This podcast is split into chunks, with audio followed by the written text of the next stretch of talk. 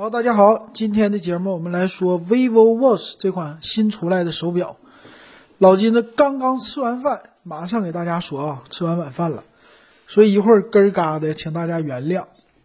这次这个表呢，它推出的从低端的到高端的有两款，这种样子。一种的款式呢，属于是那种，呃，属于叫机械手表的吧，两个圆形的。右边两个圆形的那种的按键，然后还有一种呢，属于是运动的偏现代的两个方形的按键，哎，这两次的不同啊，而且这表带看起来有皮的呀，和普通的那种的，呃，咱们说像 iPhone 的，这属于是叫叫什么来的？哎，我一会儿我跟你说说，突然说不出来了。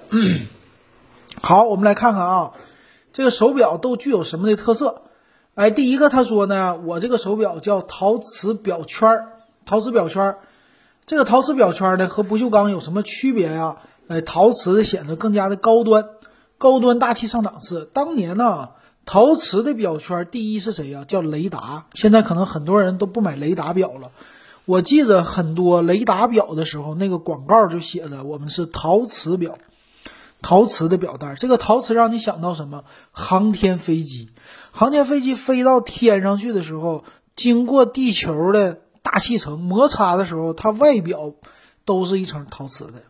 哎，有的人说那镶了一层瓷砖，不对，这是陶瓷材料哈。所以这想到了高端航天这样的感觉。所以很多表呢都是以航天纹理来的啊。那它有两种的一个表盘，一个是四十二毫米，一个是四十六毫米，可以说都非常大。就算你是四十二毫米，对于普通的女性用户来说也挺大的。但是呢，它表的两边的边框它也大，哎，这一点你注意啊。实际里边的尺寸，屏幕它不一定有你想象那么大，哎，但是四十六毫米的已经非常大了，戴起来。然后两种啊，叫金刚表体，他说呢。能够抵御细小的汗液呀磨损呐，这个效果呢看起来挺不错的。四十六毫米的就是我刚才说的，属于是按键方形的按键；四十二毫米的是圆形的按键，非常好区别。也就是说，圆形按键给小姑娘，方形按键比较大气，这给男的啊这种来戴的。那它俩的区别是什么呢？都是金刚的这种的，金刚什么就不锈钢类似那种的，属于叫表的外壳啊。再来看啊，在这表带也是它的一个特色。这个表带呢，采用的叫 Napa 真皮。Napa 真皮是什么玩意儿？就是汽车座椅上常用的，高级一点的叫 Napa 真皮。这个皮呢，一打理，它不像普通的真皮皱皱巴巴的，时间长了。不好搞了，它这个呢就是耐磨性啊，还有这个通透性，就是咱们说皮质的那种的感觉更好一点。然后低端一些，还有一种表带叫什么氟橡胶表带。这个氟是什么呀？氟就是咱们牙里边说含氟牙膏那个氟，反正它就是那种柔软的一个表带哈，像树脂的。然后 Napa 真皮呢，这就显得高级高端一些。然后屏幕，他也说了啊，屏幕可以全天亮屏，和苹果一样。那这次它的整个的设计啊，表盘是圆形的，非常具有那种时装表的特色，也是很多的安卓手表具备的特色。这个呢，竞争对手就是华为了，华为的属于叫 GT 系列，沃氏 GT 系列哈。呃，售价呢，我觉得他们俩也非常像。表盘方面呢，它有很多仿那种指针按键的表盘，也就是说，仿什么表啊？不是机械表，仿的是石英表，不是电子表啊，石英表。啊，你就把它看成是很多高级的石英表的类型。表盘呢，从官方的介绍来看非常好看，啊，剩下就看它就续航了。那这里边他也说了，集成了叫六大传感器，它毕竟是首款嘛，vivo 的首款手表，传感器有什么呢？它有叫气压海拔传感器，呃，光学心率的血氧传感器，支持血氧啊浓度的，支持六轴加速度感应器、地磁传感器、四大卫星定位系统，就是 GPS 类似的那个，还有叫环境光传感器，让你的屏幕更亮，哎，更清晰。哎，说到这个的话哈。有人说，老金，你成天上次你的抖音视频啊，你在吐槽小米手环五，说小米手环五看不清，这回你戴了苹果手表，能不能看清了？哎，能看清了。为什么？它有全天息屏，AMOLED 屏。所以，那我为什么说小米手环五呢？呃，有人说，哎呀，你这人啊，崇洋媚外呀，成天说小米，成天说苹果好，你这个就是一个汉奸，崇洋媚外的。不是，我是基于用户的。这个东西呢，别说什么两千多、一千多，反正这个东西我在那哪儿能看清，能在太阳底下看清。那差在哪里呢？就是这里的叫环境光传感器了，对吧？没有环境光的传感器，你这东西你调频怎么调？调不了。所以这个东西很重要啊，这个传感器，它也具有五十米的防水，和苹果的手表都是一样的啊。剩下的就是运动看家本领啦，它支持叫动态卡路里监测，这是怎么的？你走路干嘛呀？它可以实时的监测你的运动卡路里是什么，同时也学了苹果，苹果的 Apple Watch 有什么？就叫。小目标有三个圆环，对不对？苹果这次 S 六里边也说了，你把一天把三个圆环给它走满，哎，你就能达到一个运动的目的。那这次 vivo 呢，他们家也搞了，叫三个小目标，每天呢也有这个环，但不是苹果的圆环，它是把一个大圆环给它做成了三个，也是啊，站立时间、走步的步数和运动时间。其实和苹果的算法啊，我不知道一不一样，但是显示是一模一样。每天站十二个小时，走八千步或者一万步以上，运动三十分钟，比如说快走，这个能达到一个基本的你的消耗，啊，这个挺好啊。然后运动我们就不多说了吧，各种各样的模式都支持，十二种模式，很多家哎，他家十一种啊，很多家都十二种、十三种、十几种的，但是基本上都是差不多的。再有一个叫什么私教，私教随身指导，就是根据你的心率动态，它做一些的提醒。呃，这一点上非常像华为，华为的 Watch 啊，GT 很像的。再有一个叫支持 First Beat，跟他合作，欧洲的一个机构，那干嘛呢？来分析你的运动数据，哎，你的数据到底好不好？所以官方介绍的这里有一个最大摄氧量，因为支持它的血氧吧。还有运动的负荷恢复时间，这些呢，华为早就有了。华为的老金用的华为 Watch 已经有了啊，这功能一直能看恢复时间多少，练的太猛了，它就恢复时间长一点。好，还有什么功能啊？还有就是配合无线耳机，它有听音乐的功能，说是啊，可以支持四百首歌曲放在你的手表上，但是它的空间是多大？一会儿咱们来看一看。再有，它支持叫连续血氧饱和度的监测。为什么今年很多手表都推出血氧呢？因为就这个疫情的关系，疫情监测你的血氧，可以发现你的血液浓度，这里边氧气含量不够，提醒你你是不是有新冠了。哎，就是有这么一个监测，所以他给它拿出来了啊。那拿出来以后，这个东西到底是费不费电？这可能是很多用户关心的问题。再有一个全天候心率监测，但是都少了一个，就是心电图的功能。这个心电图呢，苹果有，别人家现在只有华为敢跟它对标。华为说我没有心电图，但是我有心脏三零一的计划，有这个算法跟三零一什么医院合作，这个别人家现在都没走。那苹果的心电图能不能用呢？在国内是不能用的，但是有人已经解决这个问题了，说是。我这两天一直在看这个问题啊。他说，在淘宝上你可以找十几块开一个账号，你就可以开心电图的功能了。啊，具体怎么做你可以去查一查，也可以啊，到时候问我哈。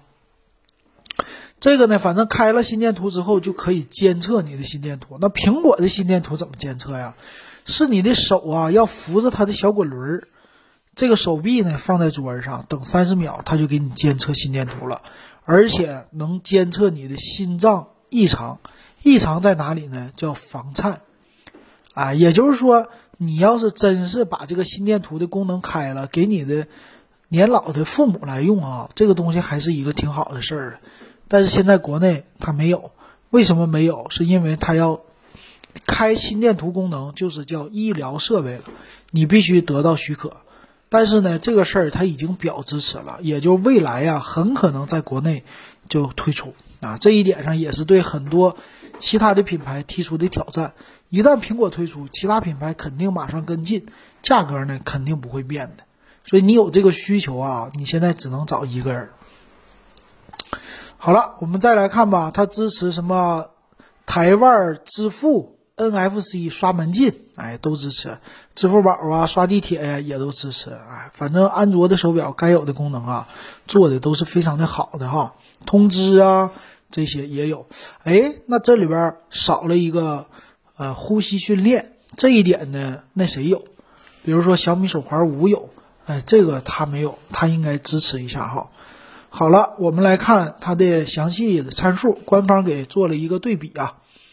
详细参数呢，两个版本，四十二和四十六毫米的版本，它们的区别在哪里呢？第一个就是在表盘的大小，再有它们的材质啊，都是叫三幺六 L 的不锈钢。那四十二毫米的叫高亮陶瓷的表圈儿。四十六毫米叫激光向心拉丝陶瓷表圈，也就是说都是陶瓷表圈，但是一个是属于那种锃光瓦亮的陶瓷表圈，另一个呢给你拉个丝儿啊，就这意思。手表的厚呢，四十二毫米的是九点七毫米，四十六的毫米版本是十点六毫米，厚度就是一厘米啊，你可以去看一看。重量呢？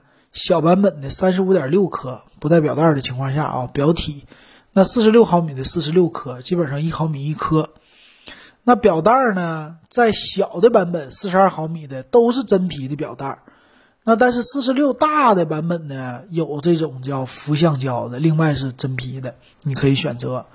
屏幕方面，这俩也不一样，小版本的是一点一九寸的屏，小。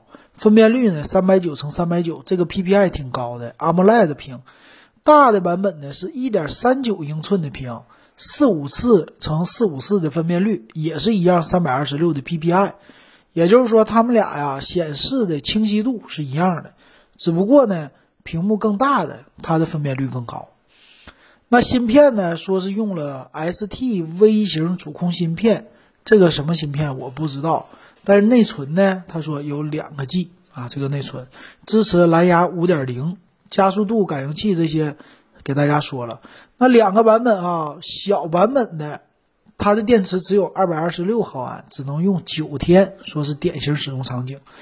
大的版本啊，四百七十八毫安的情况下用十八天，那也就是大小版本啊，他们的电池竟然差了一倍，这个差的实在是太多了。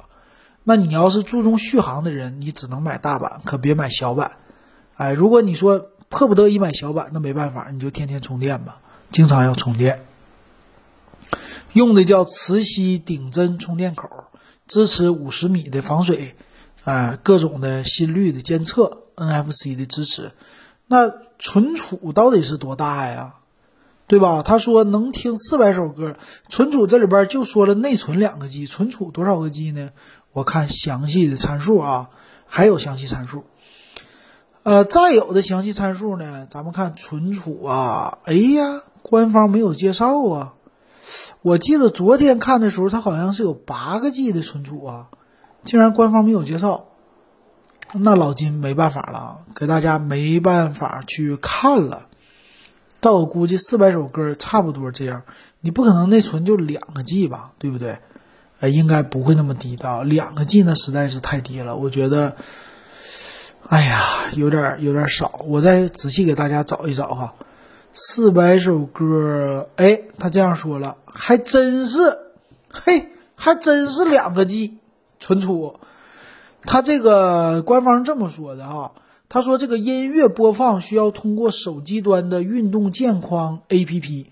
将本地 MP3 格式音乐传输到手表，通过手机健康 APP 传，传过去以后要搭配无线耳机来听。目前仅支持 MP3 的格式，啊，别的什么高清的那些 AAC 格式啊，这个不支持。再有，它仅安卓平台支持音乐传输，iOS 平台不支持。完了，你买苹果的不好使，不能传。这个 vivo Watch 呢，可用内存为两 G，说每首歌五兆的情况下能存四百首歌，那那就清楚了吧？苹果用户你就不用搞了，安卓用户你也别想了，这玩意儿逗你的啊，逗你开心的。来看吧，他说全系赠十瓦充电器啊，应该是充电头啊，因为线是必带的。来看售价，售价方面啊，四十二毫米的版本。我们看啊，是一千两百九十九，四十六毫米的版本，哎，也是一千两百九十九，哎，这两家售价一样，哎，这个就有意思了啊！你是选小表盘呢，还是大表盘？